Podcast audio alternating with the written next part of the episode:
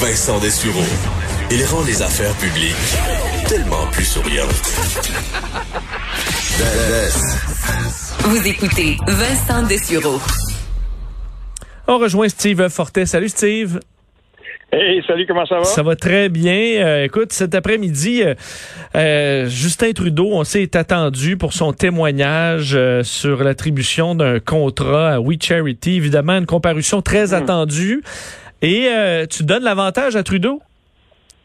Ben oui, d'après moi, en tout cas, je donne l'avantage à Trudeau. Pour maintenant, oui, parce que on va se le dire, ce qui, ce qui va se passer aujourd'hui, euh, comme on s'en était déjà parlé, Vincent, euh, il ne pouvait pas être contraint de témoigner le premier ministre, donc il va là. Euh, ça devrait durer une heure.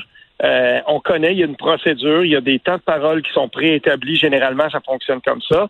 Donc, ce que j'explique dans mon texte de ce matin, c'est que dans les conditions actuelles et de la façon dont ça va se ça va se, passer, selon moi, là, c'est à 3 heures, c'est à 15 heures après-midi. Euh, je pense pas que Justin Trudeau va être très inquiété cette fois-ci. Justin Trudeau est un maître dans l'art euh, d'être capable de faire du temps. Euh, c'est un maître de la cassette politique. Et pour moi, quand il va se présenter là, il va être capable de s'en sortir, somme toute, là, euh, je crois, là, de cette, de cette heure-là. Il va faire son temps. Puis, on va se le dire, quand on réécoute les, les conférences de presse du premier ministre Justin Trudeau en temps de pandémie, ça dure quand même une demi-heure. Souvent, ça s'étirait trois quarts d'heure. Ah on, on l'a questionné des fois. Là. Dans mon texte, je rappelle une, puis j'ai même ajouté pour les gens qui veulent aller voir ça, c'est sur mon blog euh, dans le Journal de Montréal. J'ai même ajouté le lien vidéo, puis on peut voir quand Justin Trudeau est questionné par Mélanie Marquis et ensuite par Hélène Buzetti, parce que c'était ça, ça, ça donne que c'était là. On le questionnait à ce moment-là sur euh, qu'est-ce que vous allez faire pour les, les, les, demandeurs de statut de réfugiés au Québec qui travaillent dans des conditions pénibles dans les CHSLD et qui sont sans statut? Et c'est hallucinant de voir comment il est capable de, de juste pas répondre à la question en, en, continuant à dire des mots. Il y a des mots qui sortent de sa bouche, mais honnêtement, il n'y a pas de contenu. non, non, et puis on le, on le sentait, euh, tu sais, j'avais, j'avais le goût de dire, tu, tu peux dire, je réponds pas, là, on va, tu vas gagner du temps, du précieux temps à tout le monde, parce qu'on le sentait après deux mots que, bon, ok, parfait, ça, il répondra pas. On en a pour 45 secondes de blabla inutile. Bon, ça, ça repartait, ça repartait, ça repartait euh, est un bon point sur le fait que dans, il avait bien dit là, c'est une heure qu'il a, euh, et avec des temps de parole déterminés, ben t'es sûr que tu peux t'en sortir là. T'as juste à faire du blabla inutile, alors qu'on peut pas permettre de répéter, répéter, répéter la question. Que même, même dans les points de presse, à mon nez, c'est un journaliste là.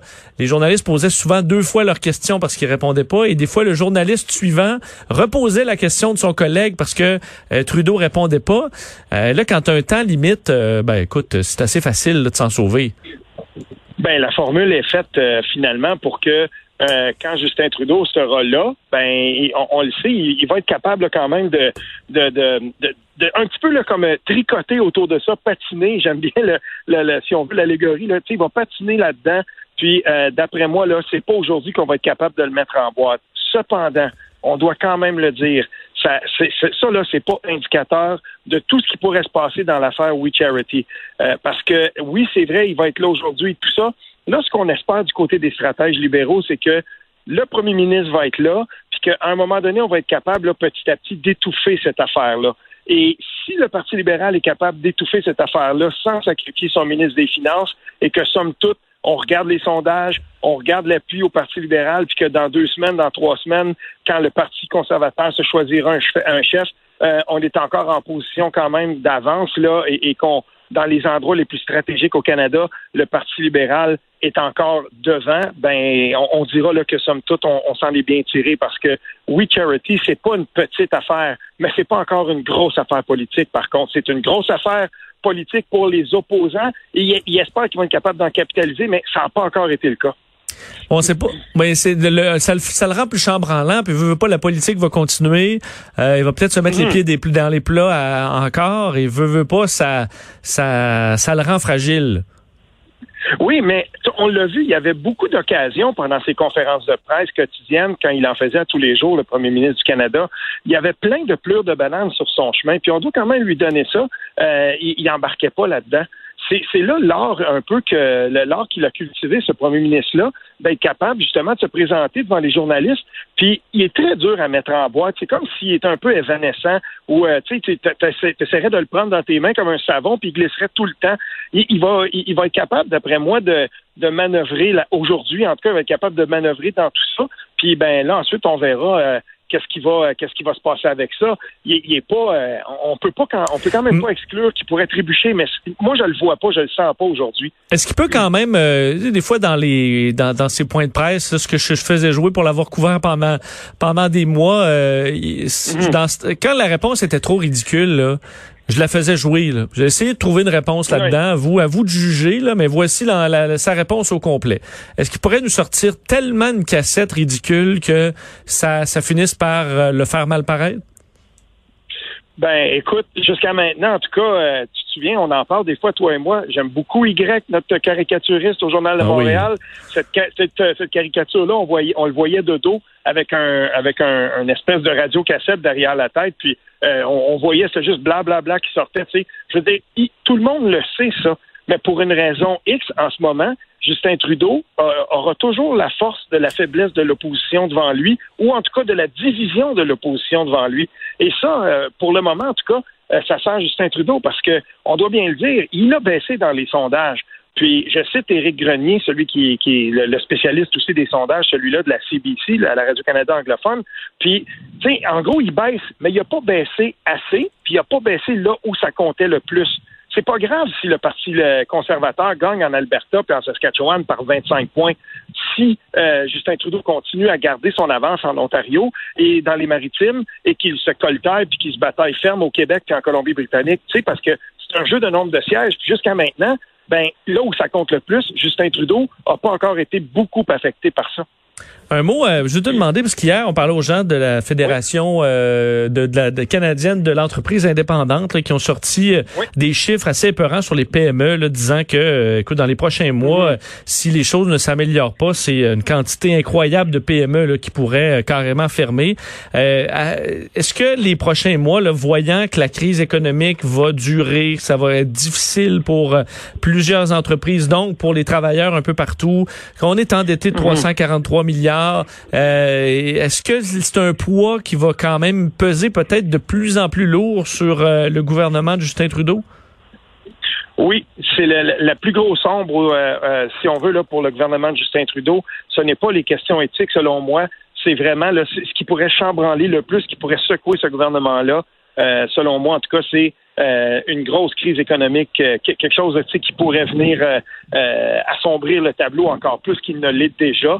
Euh, parce que je ne sais pas comment ce gouvernement-là pourrait réitérer, euh, recommencer le bal des, des, des mesures comme il l'a fait. Euh, je, je veux dire, est-ce qu'on a les reins assez solides? Pour l'instant, on l'a vu, les grandes, les grandes agences de crédit ont, ont gardé la, la cote de crédit élevée du Canada, mais ça a une limite à un moment donné. Et puis, c'est vraiment l'ombre économique, c'est probablement le tendon d'Achille de l'économie canadienne, ça on le sait déjà, mais politiquement pour Justin Trudeau, s'il fallait là, que, euh, que les, les, les, fermetures, les grandes fermetures se, se succèdent et tout ça, je ne sais pas. Est-ce qu'on va dire, bon, ben la PCU, on va la on va conserver ça pendant combien de temps? Parce qu'il y a un équilibre fragile entre euh, se substituer à l'entreprise privée. Et, euh, je veux dire, si on commence à faire ça, euh, même économiquement, là, on serait, on serait pas allé à, à, l'abri, par exemple, d'une décote rendue à un certain point si, si on imprime de l'argent à ce point-là. Là. Tu sais, je suis pas économiste, mais j'en connais assez sur la politique pour savoir que ça, à un moment donné, ça va avoir une fin.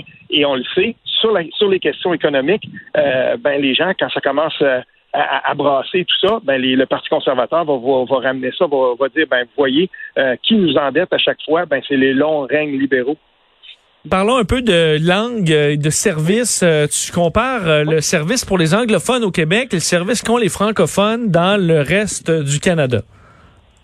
Oui, on apprenait le, mois dernier que certaines écoles francophones ne rouvriraient pas en Ontario. En tout cas, c'est la menace qui plane. Ça semble se concrétiser. Là, on apprenait aussi que des Franco-Albertains sont, sont devant une, situation un peu glauque euh, eux aussi.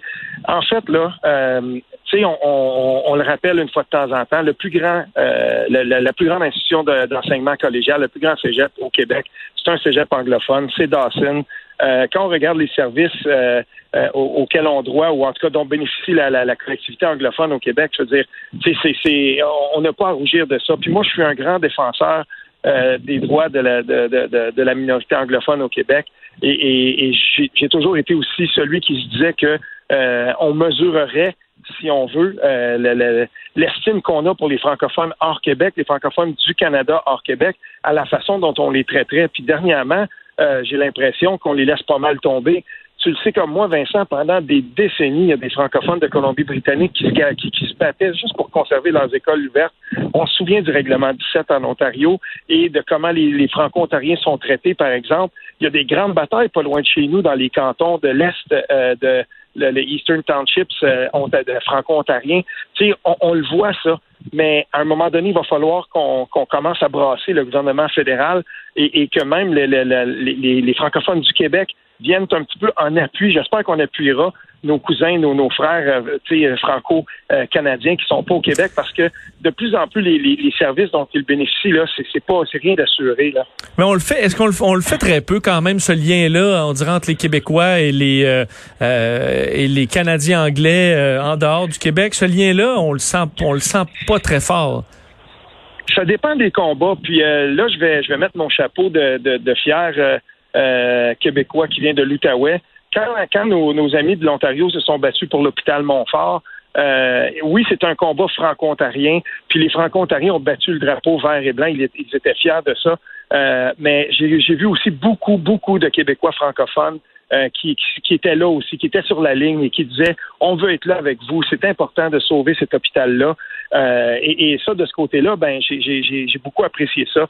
Puis dans une autre vie, euh, alors que je terminais mon, mon parcours euh, post euh, ben, à l'université, j'ai eu la chance d'enseigner à la cité collégiale et, et c'est une institution collégiale d'enseignement qui est à Ottawa. Puis c'est une communauté, c'est une collectivité qui est dynamique et, il faut il faut les aider, il faut que ça faut que ça se conserve ça parce que les acquis qui sont faits en Ontario francophone, c'est jamais sur le long terme. Il y, aura toujours un gouvernement comme le gouvernement Ford dans ses premiers gestes quand il est arrivé en Ontario. Je parle bien ici de Doug Ford euh, ben, il s'est attaqué tout de suite, d'entrée de jeu, aux au, euh, droits et aux services euh, à la population francophone. C'est comme ça qu'on a connu d'ailleurs une députée qui est très appréciée aujourd'hui, qui s'appelle Amanda Simard, dans l'Est ontarien. Ben, elle, elle a quitté le parti de Doug Ford littéralement sur ces questions-là. C'est un geste fort dans le parlementarisme canadien, même au, niveau des provinces. Très intéressant. Steve, merci. On se reparle demain. Oui, certainement. Salut. Salut.